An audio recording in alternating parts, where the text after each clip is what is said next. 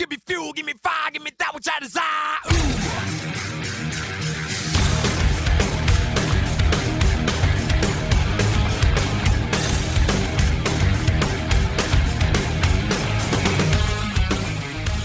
Olá, ouvintes, sejam bem-vindos ao Contrafactual, uma fenda no deviante para realidades ligeiramente alternativas. Eu sou Tarek Fernandes, de Goiânia, e eu detesto dirigir. Boa noite, aqui é Felipe de Itajaí, Santa Catarina, e eu espero que com veículos autônomos ainda exista problema de transportes para eu ter emprego. Justo. Boa noite, boa tarde, bom dia, ou sei lá o que, com a que horas que você está ouvindo isso. Aqui é a Gláucia, de São Paulo. E, bom, eu adoro dirigir, então eu não sei se eu vou gostar tanto de carros autônomos. Aí, mas vamos lá. Extremo oposto. É. Oi, querido e querido ouvinte do Briden, aqui é o Igor Alcântara, direto de Jones Creek, Georgia, Estados Unidos. Eu ah, até gosto de dirigir, mas eu estou muito ansioso para finalmente a gente chegar no futuro dos Jetsons que a gente imaginava quando era criança, né? Uhum, exatamente. Bom, gente, afinal, o tema de hoje, ou o mundo que nós vamos discutir hoje é e se 100% dos carros fossem autônomos e começassem a operar de verdade? Vamos lá, de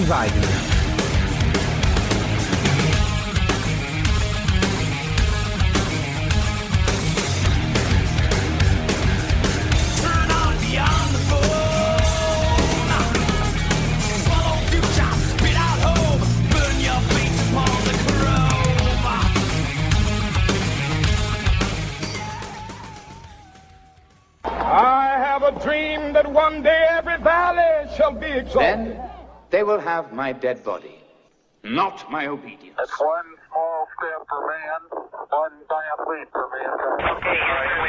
A nação quer mudar. A nação deve mudar. A nação vai mudar. A maior potência do planeta é alvejada pelo terror.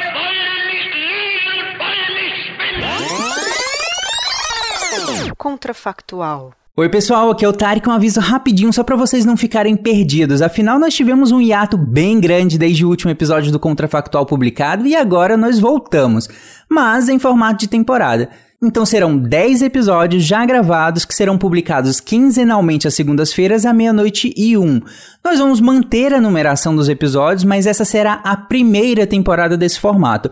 Logo, eu e a Isabela, que também é produtora do Contrafactual, pedimos que vocês nos deem um feedback sobre esse formato, sobre os episódios, sobre a temporada em si e, claro, sugiram novos temas para a nossa próxima temporada. É isso, divirtam-se.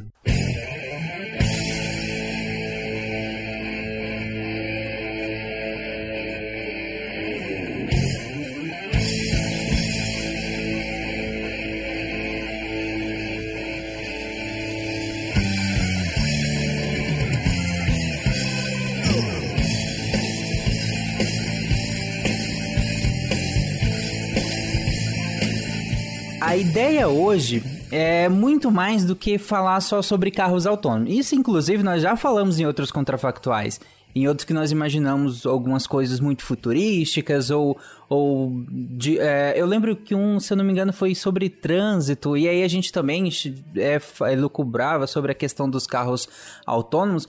Mas a ideia hoje é muito mais do que isso. A ideia é de fato, esses carros são 100% autônomos.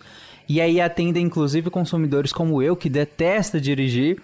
E eles estão operando. E eles estão acessíveis. Não é algo de uma grande empresa, de um milionário que esteja testando, ou mesmo de grandes empresas testando, ainda que, que de maneira um pouco intermitente. Enfim, vocês entenderam.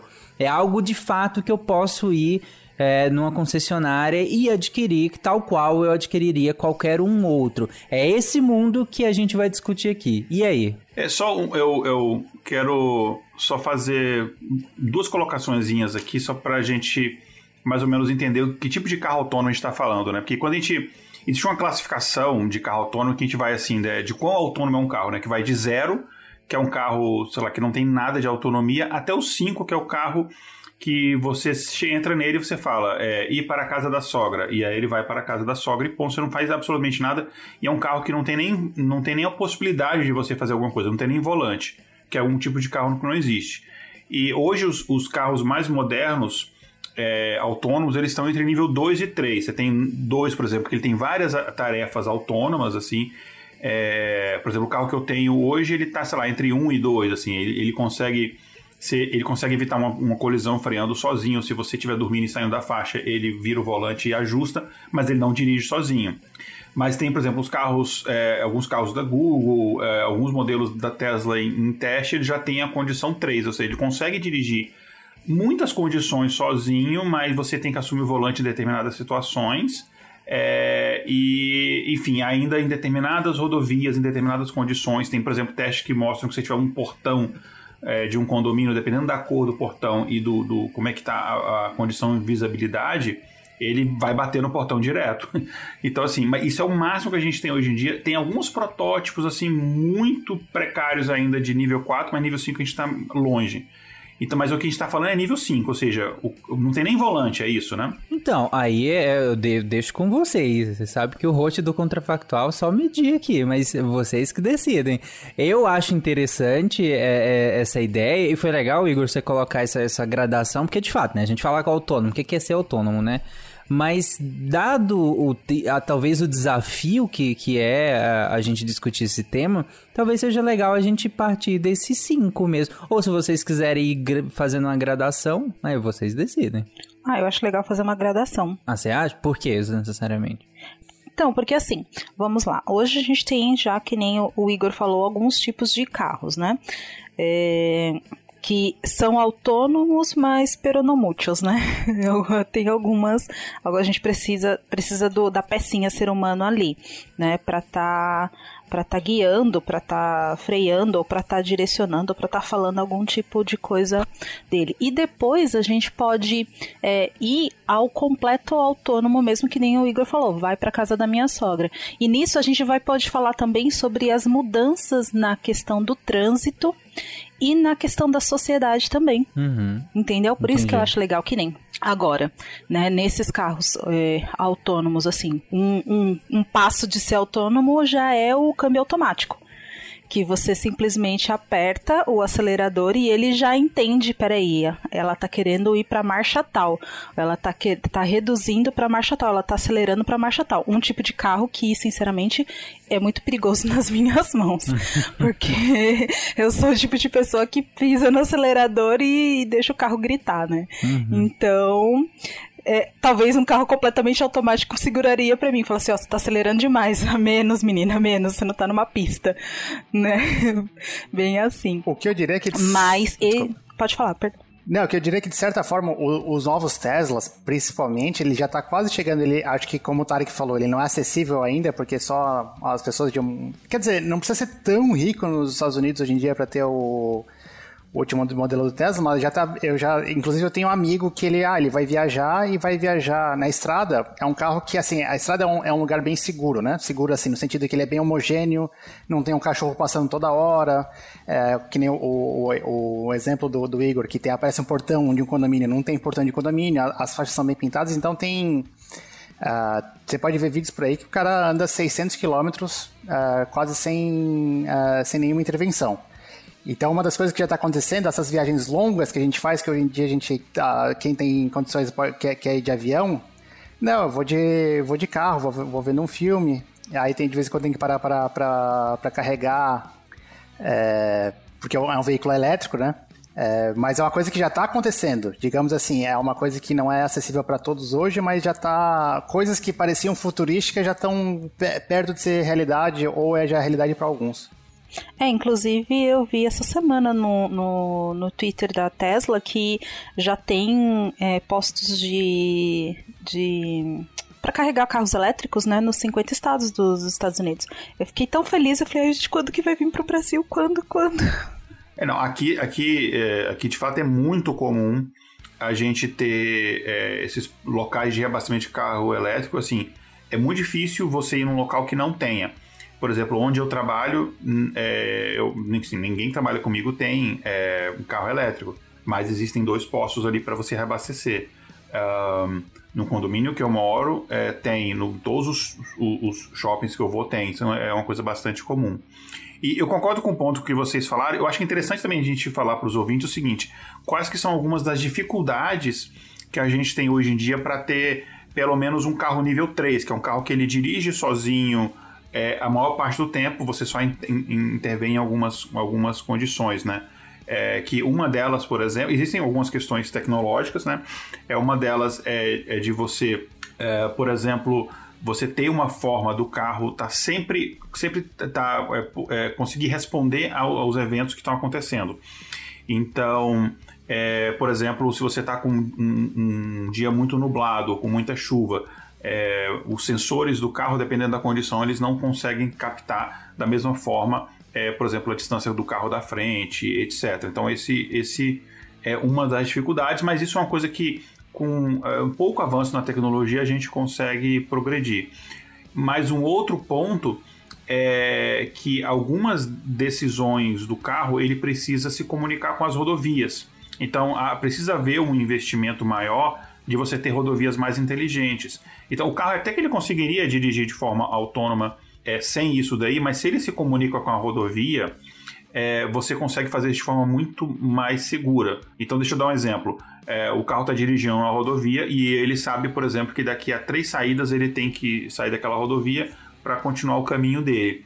Se ele se comunica com a rodovia, ele avisa para a rodovia que ele vai fazer isso e aí a rodovia avisa para os outros carros autônomos, olha, é, o carro, esse carro vai fazer esse tal, essa tal curva, vai, vai pegar essa saída daqui a tanto tempo, e o carro já planeja, e todos os carros planejam, então ele, ele sabe determinada hora, minuto e segundo, ele vai mudar de faixa, e os outros carros que já vão saber, então eles já vão dar aquela distância, e, e aí naquele ponto ele vai, ele vai fazer. Só que o que, que acontece, por exemplo, se a internet ou a comunicação, ou Bluetooth, sei lá, qualquer comunicação que você estabelecer, ela tem uma falha ou, ou fique lenta. Então, uma coisa que o pessoal coloca que é muito crucial para o desenvolvimento do carro autônomo é o estabelecimento do 5G. Inclusive, com o estabelecimento do 5G, você consegue colocar parte daquele processamento de informações do carro fora do carro, na nuvem, né, na famosa nuvem, e aí você tendo uma comunicação segura e, claro, existe uma redundância que o carro consegue responder se houver falha na comunicação, mas se você tiver uma é, esse tipo de, de redundância, você consegue ter uma resposta muito mais rápida. Então, esses são alguns dos problemas tecnológicos que a gente tem um segundo problema é que você precisa. É, esse carro precisa ser colocado em mais situações de treino para ele aprender, tipo assim, é, aprendizado de máquina, né? Como a gente já falou em vários sidecasts. Então ela precisa ser exposta a situações para poder aprender.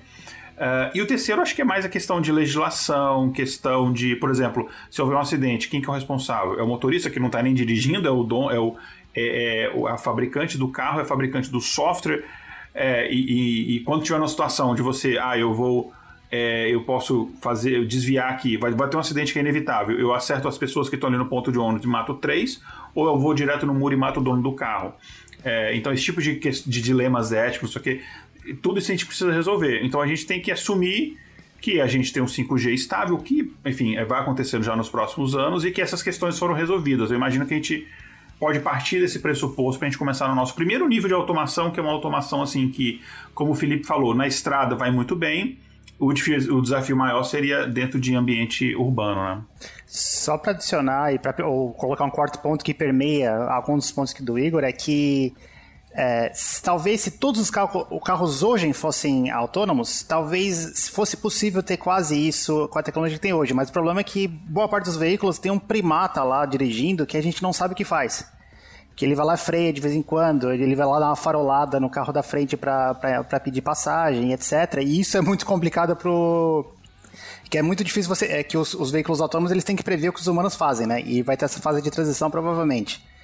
É, e hoje em dia é, a realidade é que a maioria das pessoas, a, todos, ou a grande maioria são, são dirigidos por, por humanos.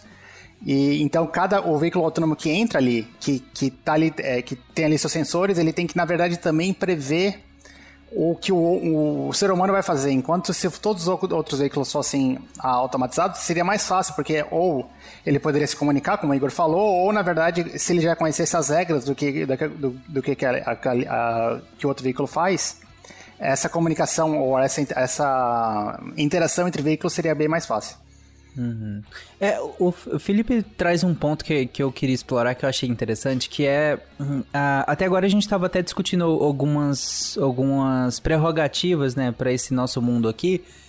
E aí o Felipe trouxe essa questão do porque o tema do episódio não é se todos os carros fossem autônomos, né? É se esses carros 100% autônomos começassem a operar de verdade, fossem realmente acessíveis. Só que como vocês mesmos colocaram, é, mesmos colocaram, é, seria um tempo de transição, seja a transição da cidade se adaptar, seja a transição do, da própria sociedade. Não é de uma hora, de um dia para a noite que todo mundo vai comprar um carro autônomo, mesmo ele sendo um valor entre aspas acessível. E aí eu queria perguntar para vocês, como que seria a relação nesse início ou depois de um início aí de ter uma grande frota de carros autônomos que tem toda essa tecnologia que vocês estão comentando aí, e, e mesmo os que operam sozinhos mesmo, ou que têm uma, uma série de sensores e conseguem fazer todas essas detecções e até tomar decisões como o Igor colocou, como que seria a relação deles com os os outros carros que não são autônomos, que provavelmente ainda iriam durar um bom tempo aí nas ruas, tal qual hoje a gente tem carros antiquíssimos que ainda operam nas ruas, seja porque a pessoa quer, ou seja porque é o que, que tem condição de, de adquirir, enfim. Como que seria a relação do mundo 100% autônomo com o mundo analógico? É, é. Eu acho que seria uma relação um pouco.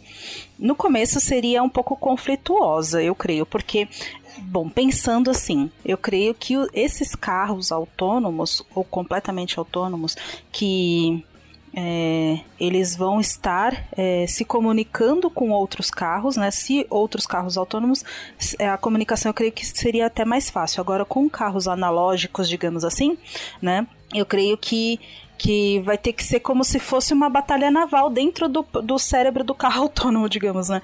Vai ter várias, várias câmerazinhas em volta dele e ele vai ter que, que meio que entender, ah, ele, o carro ele tá virando dessa forma, ou ele está oscilando dessa forma. Então a próxima ação dele vai, pode ser essa, pode ser essa, pode ser essa, pode ser essa.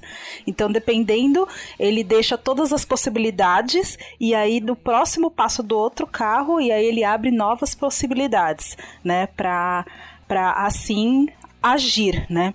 Agora, uma coisa que eu não lembro quem que falou, que eu achei muito interessante, é as questões das leis de trânsito. Como que a sociedade ou como que as leis de trânsito vai, vai ser vai ser é, é, regida, né? Porque em um acidente, hoje a gente tem uma, uma questão muito clara: quem bateu atrás é culpado, né? Independente de qualquer coisa, quem bateu atrás é culpado. Lógico que depois tem toda uma análise, né, do, do que, aconteceu. Mas enfim. E aí, com carro autônomo, como que vai ser? É, continua isso? Quem bateu atrás é culpado? Hoje eu não lembro que país que tem que eu sei que no Canadá tem também, mas tem um outro que, que é lei. Os carros eles andam com uma câmera, né? Por causa de várias coisas que podem acontecer no trânsito e a câmera tem que ficar ligada, né? Então quando acontece um acidente, eles puxam as imagens das câmeras desses carros para saber o que que, o que que aconteceu. Talvez um carro autônomo tenha isso também. As próprias câmeras que vão ser usadas para ele prever uma ação do outro carro pode ser essa câmera para saber o, que, que, o que, que aconteceu naquele acidente, né? E aí você tem usa o carro como a própria testemunha, digamos assim. Eu acho bem interessante isso que, que a Glaucia falou. E de fato, assim, a gente vai ter um, um momento de transição em que, que você vai ter carros não autônomos, com carros autônomos e carros de diferentes níveis de autonomia. E eu, alguns meses atrás, eu gravei um spin de notícias em que eu falava de um teste que foi feito para testar, para tentar simular qual é a melhor estratégia para o carro autônomo conviver com motoristas é, humanos. E, e, eles fizeram. Foi muito interessante o resultado que eles descobriram o seguinte: que a princípio o, o software do, do carro autônomo ele tinha duas missões. Ele tinha que dirigir de forma mais eficiente possível, ou seja, gastando o menor tempo, respeitando as leis de trânsito, com o menor consumo de, de combustível ou de eletricidade. É, e pelo fato de ele tentar sempre evitar acidente, mesmo que, por exemplo, ele tem preferência numa via e um motorista que não tem preferência vai na frente, o que ele vai fazer é frear. É, obviamente, né? Porque ele quer sempre evitar acidente. E aí, a princípio, o software do, dos carros autônomos, eles aprenderam que a melhor estratégia para eles é, dirigirem era é, usar uma estratégia deles serem os mais gentis possíveis. Então, às vezes deixar o outro carro passar na frente e tal. Mas eles foram treinados, num, a, a princípio, num ambiente onde todos os carros eram autônomos. E isso funcionava de uma maneira maravilhosa. Quando eles colocaram junto com motoristas reais, claro, isso tudo num ambiente de teste é, e em simulações, o que eles perceberam é o seguinte: os motoristas reais eles se aproveitavam do fato quando eles descobriam que o carro autônomo ele ia ser sempre gentil. Então o cara jogava o carro na frente, atravessava sem ser a preferência dele, porque ele falava, "Ah, aquele carro ali é autônomo, ele identificava que era, aí ele, ele vai conseguir parar, eu não preciso me preocupar. E aí o que acontecia no final era que você gerava filas e engarrafamentos só de carro autônomo. e aí eles tiveram que adaptar uma outra estratégia que era menos gentil para que o, o motorista humano não se aproveitasse. Então eu vejo esse tipo de situação acontecendo bastante. O pessoal usar esses meio que esses hacks, assim, entendeu? Igual no, no- Ainda mais no Brasil, né? Que a gente sabe que o Brasil, infelizmente, tem essa coisa do jeitinho, né? É, no Brasil, o pessoal fazia muito assim: ah, eu, eu não quero ter engarrafamento aqui na minha rua. Então o pessoal ficava botando é, que estava tendo, sei lá, a rua estava interditado no Waze, sendo que não estava de verdade, só para não passar nenhum carro ali. Então, assim. É, e não é só do Brasil, enfim, isso é, um- é um- uma prática do ser humano, né? Então eu acho que vai acontecer muito o pessoal tentar usar um jeitinho para tentar enganar e tirar vantagem em cima do carro autônomo. Até isso daí, enfim, o software do carro autônomo ele vai se adaptando e a, e a sociedade vai se adaptando e as coisas vão caminhando. É, eu não, eu acho que no início vai, tá- vai, vai ser um pouco assustador, porque você vai estar vendo um carro ali que, apesar de ter um motorista sentado ali, quem está dirigindo é, é um, software, enfim, é, vai ter resistência da, da sociedade, vai ter esse tipo de coisa. Ah, mas eu acho que, enfim, é, a princípio é uma coisa que traz alguns benefícios, a gente pode falar disso depois, mas eu acho que esse vai ser muito interessante é, e vai ter muita, muita treta nesse período de transição. Uma das coisas que estão sendo aventadas, já tem vários estudos também, é se vai ter faixas exclusivas para ou para motoristas humanos, para veículos dirigidos por humanos e para veículos autônomos, porque já um pouquinho do que o Igor falou, os veículos autônomos eles têm algumas vantagens e uma delas é que eles podem seguir assim, a, o espaçamento que você fica entre os veículos, para gente que é humano, é de 1 a 2 segundos. Geralmente é 2 segundos, mas pode ser até um pouquinho menos. Mas, mas para um veículo autônomo pode ser coisa assim de é, 0.2 segundos. Então o que, o que dá para fazer? A gente pega uma rodovia que tem cinco faixas, a gente vai falar, não, essa faixa aqui, ó, a faixa mais à esquerda, é só para os veículos autônomos. Pode fazer o que quiser ali, inclusive eles podem ter certeza que só vai ter outros veículos autônomos ali e podem. A, a capacidade da via vai ser muito maior. Então, já, aí já falando outra coisa de transição, as cidades já vão começar a mudar a, por, possivelmente a, a partir disso, né? Sim. É, é interessante porque, é, como, como vocês colocaram, o, o fator humano vai inevitavelmente se, é, se aproveitar da situação nesse sentido do carro autônomo ter é, mecanismos de evitar situações de, de, de acidentes de qualquer forma. E aí também o Igor até trouxe uma questão de tipo, vai ter gente resistente a isso. Vai ter gente na sociedade resistente a, a não, não, não quero ter um carro autônomo. Eu acho isso uma aberração que seja, né? Ou então vai ter um acidente que, que sei lá, que aconteceu e aí, sabe, um monte de gente vai falar, tá vendo? Gente morreu por causa disso, enfim. E aí não vai querer ter. E aí, como é que a sociedade lida com isso? Quem, que, quem quiser um carro que não seja autônomo vai ser vai ter mais restrições na hora de andar as, as leis de trânsito vão ser mais rígidas com essa pessoa porque ela não quer se adequar a, a entre aspas essa modernidade que, que são os carros autônomos até porque é, digamos que eles sejam vendidos justamente nesse sentido, né? De maior segurança, de maior organização do, da, da cidade, do trânsito, de, de maior bem-estar, que é uma coisa que a gente ainda vai discutir nesse episódio, mas é, é bem-estar é, de saúde física, por exemplo, psicológica. Aí você tem esse um, um monte de benefícios, mas com certeza ainda vão ter grupos que não, que não querem optar por isso. E aí, como é que a sociedade consegue lidar com isso? É, eu creio que vai, o que vai acontecer é o seguinte. Conforme hoje a gente tem muitos postos, né, de diesel, gasolina, álcool, tal, e poucos postos aqui no Brasil. Eu acho que tem um, se eu não me engano, de carro elétrico. mas eu não tenho certeza. Eu, eu creio que um tenha, mas eu não sei quantos tem, né? Mas nos Estados Unidos tem bastante. Então eu creio que vai ser o oposto, vai acabar sendo o oposto, entendeu? Vai diminuir a quantidade de postos de gasolina porque os carros a gasolina ou a diesel ou a álcool vão diminuir, né? E vai aumentar os postos é, é, elétricos. E aí as pessoas vão ter mais dificuldade de ter esses carros, até porque por, por questões de encontrar peças para troca, é, mecânico, sabe, uma série de coisas. Então vai ser só que vai ser como se fosse peças de colecionador, né? Pessoas que realmente gostam e tal. Então eu creio que vai vai vai essa questão social, né? E de recursos vai acabar limitando as pessoas a terem esses tipos de carros, né? Carros analógicos, digamos assim. É, eu concordo e eu acho que também assim, depende de quem é, vai ter o interesse maior de, de uh, promover essa, essa migração para o carro autônomo, né? Porque se for, por exemplo, o governo, o governo pode, por exemplo, dar incentivos fiscais para quem tem um carro autônomo. É, como, por exemplo, acontece em alguns estados aqui. Eu lembro quando eu morava na Califórnia, tinha incentivos é, que o governo estava pagando para quem era dono de casa para poder trocar, para instalar aqueles telhados com solares, né, que captam energia solar. É, então, eu acho que pode, pode haver isso também. E aí entra uma outra questão também em relação a benefício, que é o seguinte: quando você passa a ter um carro que você nem dirige esse carro, você começa a questionar se você precisa ter um carro, ter esta propriedade.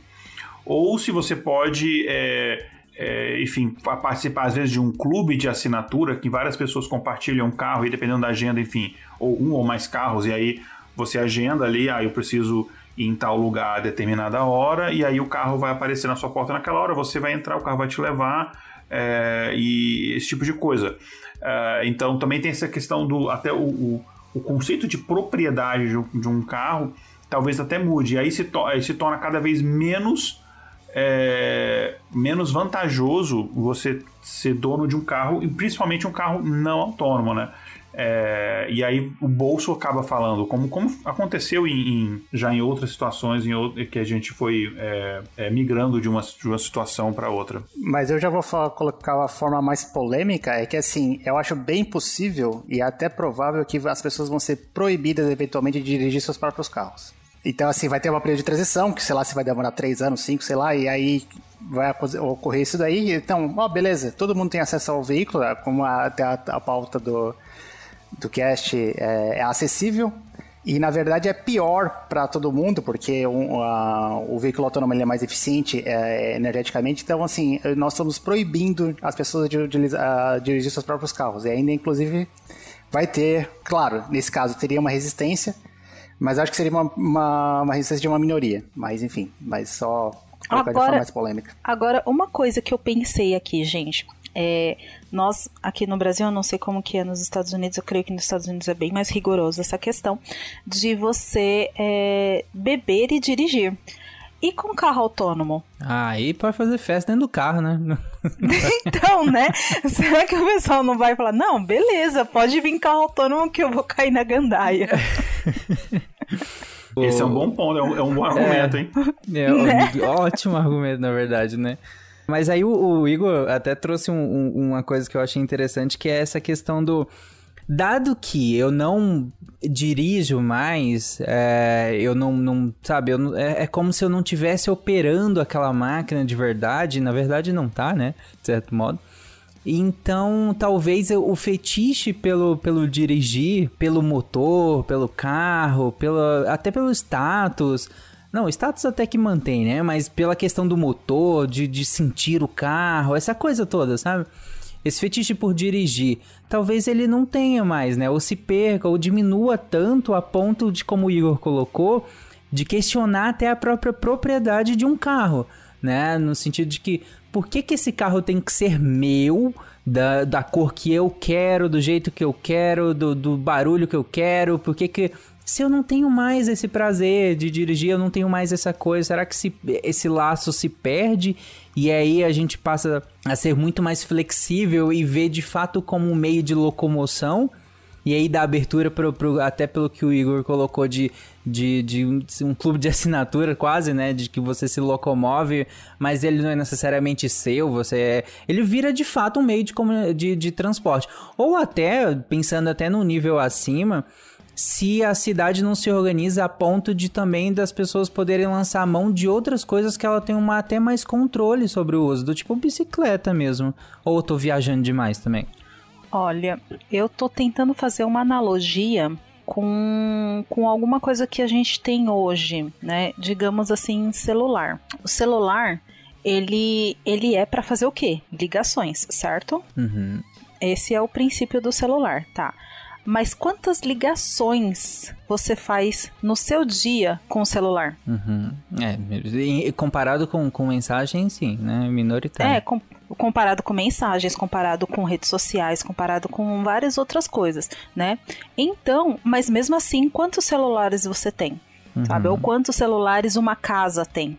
Sabe? Uma família tem. Então, várias pessoas têm. Eu mesmo tenho dois celulares, um profissional e um pessoal Uhum. né? Então você é, e o celular ele é feito para ligação, mas hoje é raro as pessoas que realmente fazem ligações, né? Mas é troca de texto. Às vezes tem pessoa até que fala não, não gosto, não gosto que me liga. Você pega e fala, o, quê? Como assim, né? Cadê o contato ser humano, ser humano? Mas enfim, não vou, não vou questionar. Mas e aí vai acontecer a mesma. Vamos transferir essa situação para uma situação do carro. Então você não vai estar dirigindo, mas você vai estar naquela. é, é, se locomovendo, né? E fazendo o uso pra, da- do período né, de locomoção, fazendo o que você quiser ali dentro do carro, né? É, enfim. Mas será que realmente você vai deixar de, de ter um carro porque você não dirige ele? Hoje você deixa de ter um celular porque você não faz ligação, sabe? Existem pessoas que realmente vão fazer isso. Eu creio, eu creio nisso, porque é, hoje existem pessoas que abriram mão dos carros para ter uma vida mais saudável para andar de bicicleta, ok? Tanto que a gente na sociedade, nas, nas, nas cidades, tem crescido o número de ciclovias e etc e tal. Porém, eu creio que sempre vai ter aquelas pessoas que vão, vão querer ter o carro por o status, né? E a questão também de, de do prazer de dirigir, né? Eu, creio que vai, vai ser como se fosse um clube de campo, sabe? Ah, o clube do, do clube de moto, né? O clube da- das, dos- das pessoas que vão dirigir final de semana e pra correr a BR-66 lá nos Estados Unidos, né? Você trouxe um ponto muito interessante. Talvez depois de um tempo, os carros não autônomos eles sejam coisa de hobby, de você poder andar só, sei lá, em um autódromo. Você precisa de uma licença especial. É, talvez eles não acabem totalmente, mas eles tenham, eles sejam proibidos. Sei lá, eu tenho, um- se eu tiver um kart, eu não posso sair na rua com ele. Eu tenho que ir num determinado autódromo. Então, talvez seja alguma coisa alguma coisa assim. E tem as vantagens né, do carro autônomo, como vocês falaram, né, qualidade de vida, você consegue fazer outras coisas enquanto está ali no carro. É, depois desse período de adaptação, a gente vai ter menos acidentes, você consegue uma ocupação melhor das rodovias, inclusive de estacionamento. Né? Você consegue imaginar, por exemplo, um estacionamento que é basicamente um prédio com as gavetas, né? Você, que você não precisa de um ser humano para poder estacionar aquilo dali. Então você consegue ter estacionamentos menores com mais carros. Se a gente começar a questionar a questão de propriedade, você consegue até pensar numa redução do número de carros é, per capita, né? Então tem várias vantagens. E você pensando que essa tecnologia tá, não é necessário é, a princípio, mas ela está caminhando junto com o carro elétrico, então você também tem a questão de, de poluição urbana, que tem uma melhoria muito grande, o que é uma coisa fundamental com, com a crise climática que a gente já está vivendo. Então tem bastantes vantagens.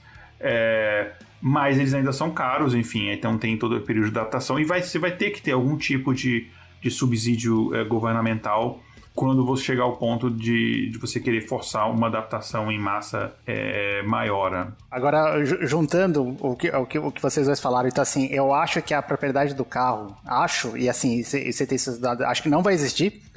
Acho que vai ser uma coisa só para rico mesmo, e as porque vai ser muito acessível e um carro é caro. E ho- hoje em dia as pessoas, você usa o teu carro, o pessoal que usa, usa 10% do tempo. Então, assim, os estudos que têm sido feitos, um carro É, pode servir possivelmente entre seis e sete famílias se nesse carro você puder fazer ride sharing, né? Você poder compartilhar o teu trajeto com alguém que está indo para um local com você. Então, assim, vai ser uma coisa cara, e vai ser muito acessível, porque você ter, pode ter muito menos carro, o contrário, né? Então, assim, eu acho que até a, a propriedade de carro, acho, e, e, é, acho assim, um chute informado é que bem, bem possivelmente que não existe. Vai ser sistema tipo, possivelmente, né? Ou por assinatura, ou como o Uber e 99 táxis que a gente tem no Brasil, que você vai, pegar teu aplicativo e vai, vai pro trabalho, vai para enfim, para outros lugares, e aí que o Igor falou. A cidade vai mudar bastante, até porque hoje em dia a gente tem lá um espaço enorme para estacionamento que não vai precisar ter, possivelmente, ou vai ser em outros lugares. É, várias das coisas que a gente tem hoje é, é, é, é baseado no veículo que não vai ter. Que, a- que, vai ser. Quer dizer, que ainda vai existir, mas vai ser uma outra forma de utilizá-lo. Uma questão que vocês colocarem, colocaram em alta, né, que vai diminuir o- a quantidade de carros e tal. Será que isso é interessante para as empresas dos carros? Diminuir a quantidade dos veículos? Então, diminuir a vontade de consumo dos veículos, porque eu lembro, eu lembro não, né? Eu lembro historicamente, porque eu não vivi nessa época. É, no começo das rodovias aqui no Brasil, veio um boom de venda de carros e, e vinha, sabe, muitas propagandas em cima para você comprar o seu carro, para a família ter carros, não ter só um, ter dois carros por família e etc e tal. E aí veio a série de problemas que isso acarretou. Então, hoje eu vejo que não é interessante para as indústrias, né? é, que constrói esses veículos ter uma diminuição do consumo do- do- dos carros. Será que com os carros autônomos essas indústrias vão mudar essa forma de pensar ou será que eles vão, é, conforme está acontecendo com os celulares, sabe, meio que baratear ou sempre sair um modelo novo para um consumo maior? Já tá mudando e, e vai- pode acontecer alguma coisa que já aconteceu na indústria fonográfica, né? Então você tinha que ter o CD. Hoje em dia todo mundo tem streaming e a e com certeza GM, todas as grandes operadoras já estão já estão pensando ah, e já estão é, claro, tem um lobby, eles querem vender carro, mas ele também possivelmente pode ser os operadores de- desses carros também, né? Então, eles já estão pensando, então pode ter certeza que eles já estão se ligando de, de, para onde que, a, que o barco vai. O barco ou o carro, né? deixa, deixa eu fazer aqui um jabá aqui para um spin de notícias que é, saiu. Eu, eu, eu lembro o número porque ele saiu recentemente, comparando aqui a data da, da gravação nossa, que é o spin 1530, em que eu, tava, eu falei sobre veículo agrícola autônomo. É, que a, a, a John Deere lançou uns tratores autônomos e eles não estão vendendo esses tratores. É, eles e assim, eles falam assim, talvez a gente mude a forma, a- o contrato de propriedade no futuro, mas a princípio eles não vendem. A princípio você aluga é, aquele, aquele, aquele veículo, você vai pagar ali, você tem um plano e aí, no caso do veículo autônomo, o seu plano é basicamente o seguinte: você vai ter ele durante o tempo, e aí eles são responsáveis pela manutenção e todo esse tipo de coisa. Ah, eles são responsáveis, eles fazem todo o monitoramento, aquilo ali ao vivo tem uma equipe de suporte, enfim, se tiver algum problema, eles verificam ali nas câmeras algum problema e eles conseguem responder em tempo real e tal. E ele, de fato, ele é praticamente 100% autônomo. É, há uma intervenção humana é, da central de suporte dele só se o veículo tiver algum problema e aí os sensores avisam. Então, o, é, o, o que pode acontecer é que as empresas automobilísticas pensam o seguinte, tá, a gente vai vender menos carros, beleza, mas talvez a gente não venda o carro. Talvez a gente, você tenha que pagar um- um- uma, uma assinatura, igual você paga a assinatura do Netflix, você paga a assinatura desse tipo de coisa, e mesmo, é, e você pegar, por exemplo, em, em- em software, hoje em dia acontece bastante isso, né? Tem muitos softwares é, que você não compra mais a licença e você instala e você tem aquilo dali, não. Você tem que pagar uma assinatura e o dia que você parar de pagar a assinatura, você perde o jeito de usar aquilo dali. Talvez é, uma alternativa que, que essas empresas encontrem seja isso. A gente está vendendo menos veículo, mas a pessoa vai pagar aquilo ali. Aí vai ser um plano, sei lá, de. Como é um sistema de leasing que acontece muito aqui nos Estados Unidos, né? Você paga um valor mensal, você tem aquele carro para usar, você tem algumas obrigações, como por exemplo lev- levar para fazer as manutenções, mas depois de um tempo você tem que devolver aquele carro. É, ou, enfim, renovar e pegar um outro novo. Talvez seja um sistema assim que, que, que elas acabem optando e nem deem a opção para você comprar ou coloquem um valor tão caro que, como o Felipe falou, só quem for muito rico consiga de fato comprar. Caraca, verdade, né? Pô, vocês acabaram então com a venda de carros praticamente, né? Agora Isso porque a gente nem começou a assinar- falar da profissão de motorista, hein? É. Além de assinar Netflix, então você tem que assinar agora o, o- o carro. Caramba, cara. É realmente, né? Muito louco isso. É, e, e o que me vocês- faz também, o que me faz também falar só uma coisinha, aproveitando, né, que o mundo está caminhando para isso, os ouvintes poderiam é, assinar o portal Deviante e contribuir mensalmente. Olha que é o, o show. Oh, Catim, surgindo. Catim. Catim, Catim.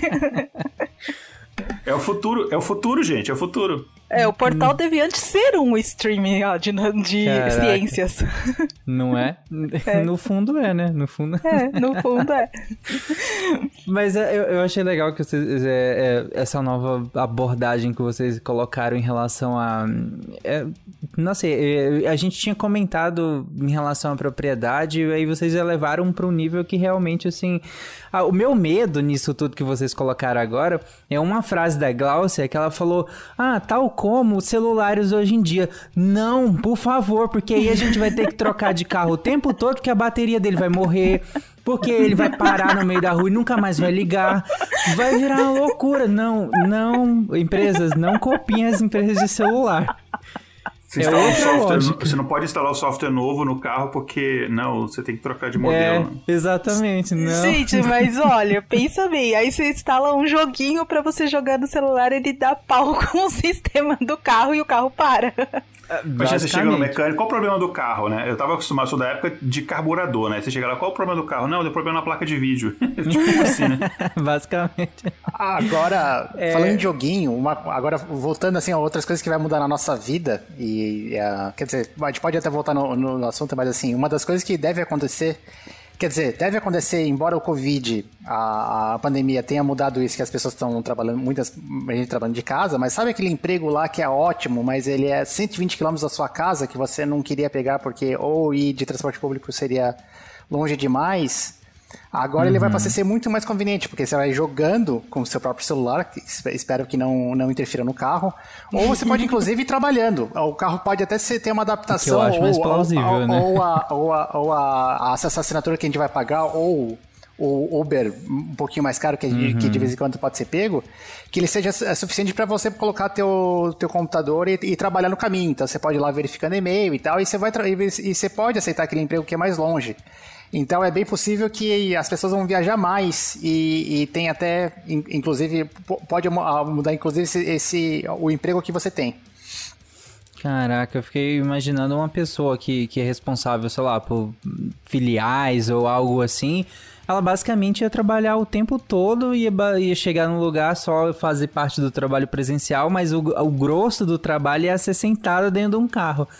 E isso me remete a, a uma outra coisa que eu ia perguntar pra vocês, que é ok, a gente comentou aqui de, de vários benefícios que podem surgir, de desde você ah, não- desde estresses com o trânsito que você não precisa mais passar é, talvez as mortes inclusive no trânsito que é uma da- das maiores causas de mortes inclusive na, na- em qual, basicamente qualquer lugar vo- diminuiriam ou, ou, sei lá acabariam talvez de maneira drástica é, e tudo mais mas pensando nos malefícios disso, o que, que vocês conseguem pensar de, de, de, de malefício caso a gente tivesse esses carros autônomos, 100% autônomos, extremamente disponíveis aí? E aí você pode ser qualquer um, desde, sei lá, maior, maiores casos de trombose, porque as pessoas agora ficam muito mais tempo sentadas e, e- e, inclusive nem mexem as pernas, né? Porque não tem nem pedal mais para mexer. É, até E- porque você pensa, até- você pensa até que o próprio layout do carro pode mudar, né? Você não precisa mais ficar de frente pro, pro, pra rodovia, né? Você pode botar, ficar todo mundo como se fosse uma mesinha redonda e tal. Mas eu acho que você tocou num ponto interessante, que é o que aconteceu, por exemplo, com a popularização dos notebooks, né? O notebook é basicamente é a versão moderna da bola de ferro que prende no pé do, do prisioneiro. Porque você é, tá em, e o celular junto, né? Enfim, você não está na- no, no seu trabalho, mas você está sempre ali disponível, que você está com o celular e, e às vezes você recebe uma mensagem, você, ah, tô aqui mesmo, vou aproveitar e fazer, responder esse e-mail, não sei o quê. Acho que pode, vocês tocaram num ponto que a pessoa às vezes está trabalhando mesmo em locomoção, é, e a princípio pode ser uma vantagem, mas também tem isso. Você também tem uma mudança grande né, em, em questões de relações de trabalho. É, você tem, por exemplo, a profissão de motorista vai deixar de existir. É, a- a- até mesmo os motoristas de aplicativos vai ser provavelmente a profissão mais curta da história da humanidade, porque vai é, um dos grandes investidores é, dessa tecnologia é, é o Uber. né? Inclusive, o, o Uber ele é uma das poucas empresas que tem carro já é, em nível 3 sendo testado para nível 4. É para homologação para nível 4 de, de, de autônomo. Né? Então, o Uber está investindo porque ele quer cortar, inclusive, a necessidade de ter um motorista. Então, eles vão ter basicamente o lucro total. Né?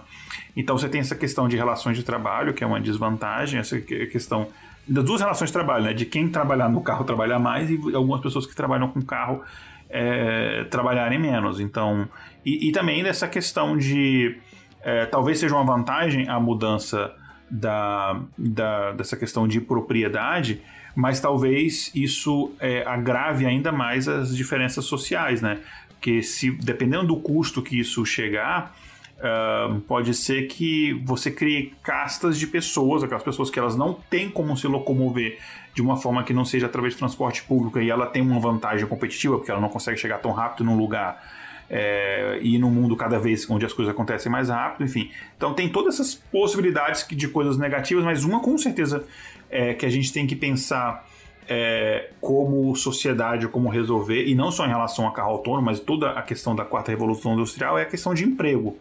É, mas isso já é um, Pois um é. outro assunto, né? Porque É, emprego vai faltar muito. Eu, eu- Igor, eu- isso me lembrou uma vez que eu postei no meu Twitter que eu, eu vou no supermercado, sempre praticamente no mesmo supermercado próximo à minha casa, e desde que instalaram os, os caixas que são de autoatendimento, né? Sou eu que passo minhas coisas e tal, e, e pago lá mesmo, e não preciso que ninguém passe nem nada. Eu, desde que instalou lá, eu uso eles, porque eu acho muito mais rápido, eu acho mais prático.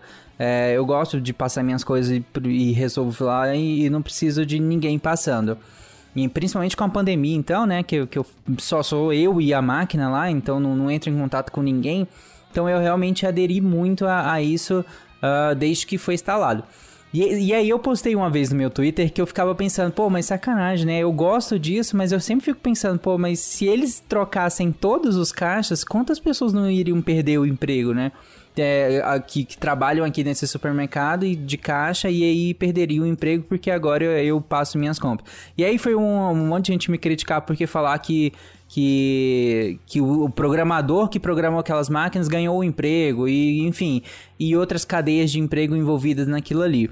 E aí eu pergunto pra vocês, trazendo essa provocação que, que me fizeram, inclusive quando eu postei isso no meu Twitter, que é ok que várias profissões iriam simplesmente encerrar, porque não, não, não fazem mais sentido de existir.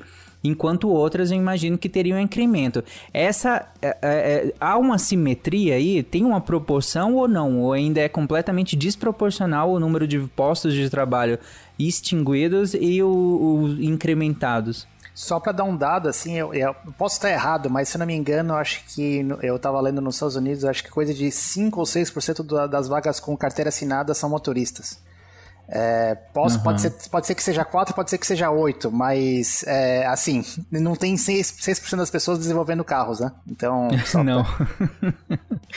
não, não tem, provavelmente. Não, exa- exa- exatamente isso mesmo. É, vai ter sim esse déficit. É, é a mesma coisa do você pensar, por exemplo, no campo. É, o pessoal fala, ah, o trator substituiu o trabalho de vários trabalhadores rurais. Aí tem gente que fala, ah, mas tem um mecânico do trator e não sei o quê. Mas a quantidade de vagas não é proporcional, né? É, então, é, é tanto que houve a migração das pessoas do campo para a cidade. Enfim, é, não é à toa. Uhum. Não, e eu creio também que, que, que nem você falou, Tari, que vai elitizar, né? Ou porque é, com os carros, vamos lá, com os carros autônomos. Ahn, eu creio, vamos pensar em todas as, tudo que a gente tem dentro de um carro, né? Todo o motor do carro, tudo que a gente tem dentro do carro, então todas as profissões que vão, vão que estão ligadas diretamente. Hoje a gente tem um mecânico, certo? É, vai, talvez tenha um mecânico ainda, talvez porque são, vai ser como se fosse um robô, né, o carro. Mas a gente vai, vai agregar uma outra profissão também, que seria um profissional de TI ali, por causa de todo o software que está ali dentro do carro, né? Então, para que para esse profissional se especializar, ele vai precisar ter todo um estudo por trás, né? E esse estudo por trás, quanto que vai custar? Vai ser barato? Vai ser acessível para todas as pessoas? Isso me fez lembrar muito um filme que eu assisti na Netflix há uns tempos atrás. Não sei se vocês conhecem Mundos Opostos. Se vocês já assistiram. É, não vou dar spoiler, só vou contar um pouquinho. É, são dois mundos praticamente espelhados, né, um no outro. Né? Então, o mundo inferior é, depende muito da referência, mas enfim, o mundo inferior era de operários. Então, ele não tinha nada de tecnologia, era tudo mais ou menos conforme a Idade Média lá, que a gente, Uhum, que a gente tem essa, é, que a gente tem essa imagem, né? E o mundo superior, né, que literalmente era superior, era como se fosse espelhado mesmo, ele era completamente tecnológico. E, e aí pega um pouco dessa questão eh, científica sobre gravidade, sobre densidade de corpos e tal, e etc e tal. Mas enfim. E quem vivia no mundo superior eram as pessoas que te- teriam um poder aquisitivo melhor e maior. E quem vivia no mundo inferior eram as pessoas, os operários, né, que tinham às vezes uma licença de serviço só para ir para o mundo superior ou coisa assim, né? Mas eu creio que como esse boom tecnológico que vai ter daqui a alguns anos vai ser uma discrepância muito grande das classes sociais. Hoje a gente já consegue ver um pouco isso. É, eu sou professora de escola pública, eu consigo ver um pouco isso nas escolas de periferia que eu dou aula né? Então eu creio que vai agravar esse sentido, sabe? Vai agravar essa questão, né? Do, do- desse bom tecnológico de, de mundo do, do- dos Jacksons que a gente, que eu realmente estou ansiosamente esperando. Mas eu creio que vai Sim. ter essa, essa, essa, essa discrepância mesmo. Uhum. É como o Igor colocou também, né? toda a grande parte das vantagens que nós colocamos aqui em se ter um carro autônomo, né? dado que gran- uma grande parcela da população não, não vai ter tanto acesso a, a essas vantagens, você acaba né, aumentando o gap entre, entre essas camadas da população. Seja, gente, eu tô pensando em coisas bem básicas, do tipo, se eu tenho um carro autônomo e eu vou pro meu trabalho, eu consigo ir trabalhando, eu consigo ir lendo, eu consigo ir estudando, eu consigo ir fazendo N coisas é, que outra pessoa que talvez né, tenha que pegar um, um transporte é, aí coletivo, que seja autônomo ou não, né? Ou nem, nem isso ca- acaba não tendo. Mas aí, de novo, é refletir o que já acontece hoje, né? Também. Então, Nada é... de muito novo, né? Desculpa, Tarek, mas acho, que assim, eu tendo a concor- concordar que, principalmente com o que a Glaucia falou, acho que assim, a, a tecnologia traz a, essa desigualdade, mas no ponto específico do transporte, a gentrificação que a gente vê hoje, as pessoas indo morar na periferia, essas pessoas são as que mais perdem tempo no transporte. Em geral. Então, são as pessoas que demoram hoje em dia duas horas para ir trabalhar no, sei lá, sair de. ah, numa periferia para chegar no centro da cidade de São Paulo e voltar e ela perde brincando três horas três horas do dia dela no transporte, sendo mais acessível e ou e pode- inclusive os ônibus vão ser com veículos autônomos, né? então assim por mais que não, não- eles não tenham acesso a um veículo de luxo para ir trabalhar que ele pode colocar lá um quase que um, um escritório mas é bem possível que isso aí seja acessível para a população de mai- mai- ah, mais, baixa renda, e acho que esse gap de tempo que elas perdem, né? Que, é, que assim, nesse caso não é nem um acesso a uma coisa que talvez seja supérflua, acho que não, não, não, é, não é bem essa discussão, mas eu acho que nesse caso aí pode ser uma recuperação de tempo ah, de pessoas que tão, ah, gastam um tempo enorme ah, no transporte para ir e voltar do trabalho hoje em dia. Tomara que, que, o, que o transporte público desse futuro não siga a mesma lógica do de hoje, né? Porque senão, coitado dos carros, dos ônibus autônomos do futuro públicos, né? Ia parar, ia ser uma loucura também. E às vezes, assim, uma coisa que é interessante, e, e essa, esses anos de pandemia, eles mostraram. É, é como se fosse um, um, num pequeno espaço de tempo, apesar de que parece que demorou uma eternidade, a gente vê ah, grandes transformações na sociedade. É, às vezes uma coisa que parece pequena é, causa uma determinada, umas transformações significativas. Vou dar um exemplo aqui que aconteceu nos Estados Unidos, um fenômeno muito grande foi o de, por causa da pandemia, essa questão de trabalho remoto se tornou muito, muito mais popular até para profissões que ninguém imaginava que isso seria possível. Por exemplo, pessoas que trabalham com telemarketing, por exemplo, muitas hoje trabalham de casa. Uhum. E aí aconteceu que isso, você não poderia imaginar que isso é, é, fez uma reviravolta no mercado de imóveis no país inteiro. Então, eu, eu morava, por exemplo, antes em, em, em Boston, e um dos motivos, de, agora eu estou morando é, é, próximo a Atlanta, e um dos principais motivos de eu vir para cá, além do clima, foi que o custo de vida aqui é muito mais baixo. Então, assim, o valor que eu, eu pago de aluguel aqui, uns 600 dólares a menos do que eu pagava em Boston. Lá eu morava num apartamento de dois quartos, aqui eu moro numa casa de quatro. É muito Uhum. mais barato o custo de vida. Só que o que aconteceu é o seguinte: por causa da questão do trabalho remoto, é, muita gente que mora nos estados mais caros, como Nova York e Califórnia, começaram a vir aqui para o sul, continuando mantendo os trabalhos dele. Eu tenho, eu tenho um amigo que ele trabalha no Santander de Boston e ele se mudou para Miami. É, e aí o que aconteceu é que é, essas pessoas às vezes vendiam as casas delas e aí você começa a ter uma desvalorização de imóveis, na- é, por exemplo, Califórnia, Nova York, Massachusetts, e os imóveis aqui, um, casas, por exemplo, que você comprava por 300 mil dólares, são vendidas hoje por 600 mil. Então, alguns imóveis dobraram de preço, inflacionou aluguel, inflacionou um monte de coisas. Então, assim, isso deu um, um- uma, um- enlouqueceu o, o mercado imobiliário aqui nos Estados Unidos em poucos meses por conta de, de um, sei lá, uma pandemia, que é uma coisa que você não poderia imaginar que a pandemia afetaria o mercado de imóveis desse jeito que afetou. Então, às vezes, a gente está pensando aqui é, de mudanças grandes na sociedade por causa de carro, carro autônomo, mas talvez sejam mudanças muito maiores do que a gente consiga hoje em dia imaginar, que a gente nem faça ideia. Pode ser que mude, sei lá, a questão de abastecimento agrícola, pode ser que mude coisas que a gente não parou para pensar. E isso é o mais assustador, porque é uma coisa que a gente só vai saber quando estiver acontecendo. Exatamente. Bom, é, gente, vocês têm mais algum comentário em relação a isso? É, Eu tenho, eu tenho sim. A gente falou, acho que no começo do cast, e eu, fiquei, eu fico pensando é, sobre a- os trajetos que os carros vão, vão fazer, né? Eu não sei vocês. Às vezes eu brigo com o Waze, porque ele me manda para um caminho que eu não quero ir. Então eu já fico eu me imaginando dentro de um carro autônomo brigando com o software. Eu não quero ir por aí, eu quero ir por aquele lugar. Justo. Ou então aqueles casos bizarros das pessoas que vão parar nos lugares nada a ver, ou perigosos, ou que não poderiam entrar. Exatamente. Talvez aconteça com mais frequência, né?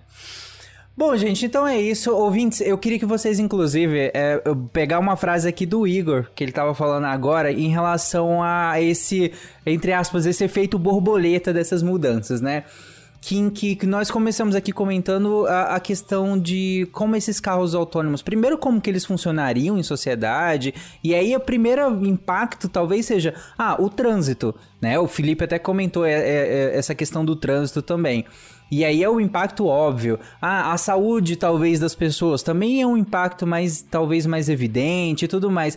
Mas eu queria que vocês que estão nos ouvindo, quais mudanças a gente não comentou aqui? Quais mudanças que você ficou pensando ao longo do episódio e a gente sequer imaginou essas mudanças? Vai lá na postagem desse episódio e comenta lá, lá no deviante.com.br lá na postagem do Contrafactual e comenta que tipo de mudança você acha que aconteceria caso estiver, nós tivéssemos esses carros e aí 100% autônomos e aí o, com um grau de autonomia que você achar que é mais plausível nesse mundo, eu, eu, acho, eu acho legal comentar sempre com um grau mais alto de autonomia, que aí é futuro tô com completamente Jetsons como a gente colocou aqui.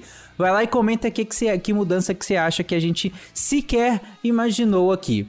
Bom, e para finalizar, Gente, é o seguinte, eu vou falar o tema do próximo contrafactual, do contrafactual que vai sair na próxima quinzena. E aí eu queria que vocês comentassem, vocês têm cada um aí mais ou menos 30 segundos, rapidinho, Eu queria que vocês comentassem alguma coisa do como que vocês acham que esse tema que eu vou falar impactaria na sociedade, impactaria na vida de vocês, impactaria na realidade, enfim, whatever impacto que vocês quiserem comentar. Eu vou falar o tema, claro que para os ouvintes o tema vai sair mutado, então vocês não citem o tema, eu só quero que vocês citem o impacto, e aí semana que vem, ou daqui 15 dias na verdade, os ouvintes vão saber que é sobre isso que vocês estavam falando. Então, o tema do próximo episódio é Nossa, que legal. Claro que a prerrogativa é existir, né? E depois se fosse uma profissão real. Eu, eu posso começar então. Eu acho que depende, eu acho que depende muito de quem seria o contratante, né? Seriam funcionários públicos ou seriam funcionários privados? Porque se for funcionário privado, é, seria, enfim, eu, eu, eu ia citar uma série aqui, mas se eu citar a série, o pessoal vai sacar qual é o É, tema. é, eu sei qual que mas é. que todo mundo sabe qual que é, né? Mas enfim, se fosse funcionários privados, cara, aí você vai, acho que você teria a versão mais perversa do capitalismo que você possa imaginar. Com certeza. Ah, se fosse funcionários públicos, eu imagino eh, como é que seria a burocracia envolvida nisso, enfim. Ah, mas eu acho que. E aí, até, e até nesse caso, seria interessante. ah, como é que se faria a seleção, né? Teria um concurso, né? Como é que. Isso! né, cara, seria, seria bem interessante. E, e- e a questão mesmo de, de, de pagamento, salário, esse tipo de coisa assim, para Uhum. esse tipo de profissional seria uma coisa, é, assim, bem interessante. eu, eu já quero ouvir o, o tema já. Eu, o que eu, eu- é, não, o que eu me veio na cabeça, eu não estava conseguindo colocar em, em palavras, e quem seria o contratante bem colocado, é que eu acho que eu ia ser aquela pessoa que ia usar para as coisas mais absurdas, porque assim, fazer aquilo é é uma tarefa. Por exemplo, eu lembro, eu até 10 meses atrás eu morava perto de Chicago, e meu, quando não tinha comida em casa, eu tinha que andar 300 metros para ir comprar pão e voltar, era certamente uma coisa que ia, ia alterar minha vida e Eu, eu já, já, tem uma, né? Por exemplo, entrega de pizza é uma que eu já vi, por exemplo, né? Num, enfim, Exatamente. Num famoso que eu não vou citar, né? já tá acontecendo. Então, é, o Igor colocou o negócio da questão como seria a seleção. Eu já pensei, meu, eu quero participar dessa seleção. Eu quero ir, eu quero ser, eu quero fazer, eu quero, né, como que faz? É, é- é- injeta alguma coisa? Eu tenho que fazer uma cirurgia? Tem- como que é? Faz uma prova? Como que é uma entrevista? Quanto que eu vou ganhar, né? Eu, citando a série que o Igor não falou o nome, que depois os ouvintes vão entender qual é, eu já me imaginaria um popstar, né? Então como que é, né? Mas enfim. É, gente, é, nossa, muito legal. Muito legal. Muito legal. Como, como seria essa sociedade? Como Bom, seria? Isso Nossa. vocês só vão saber daqui 15 dias. E é isso, ouvintes. Então, um beijo e até daqui 15 dias com um novo tema do Contrafactual. Tchau, gente. Tchau, tchau, pessoal. Getting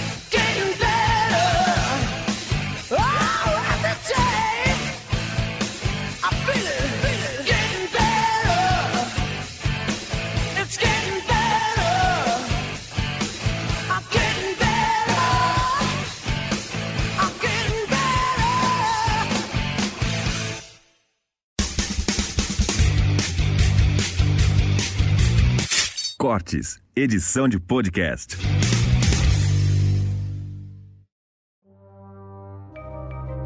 Este programa foi produzido por Mentes Deviantes. deviante.com.br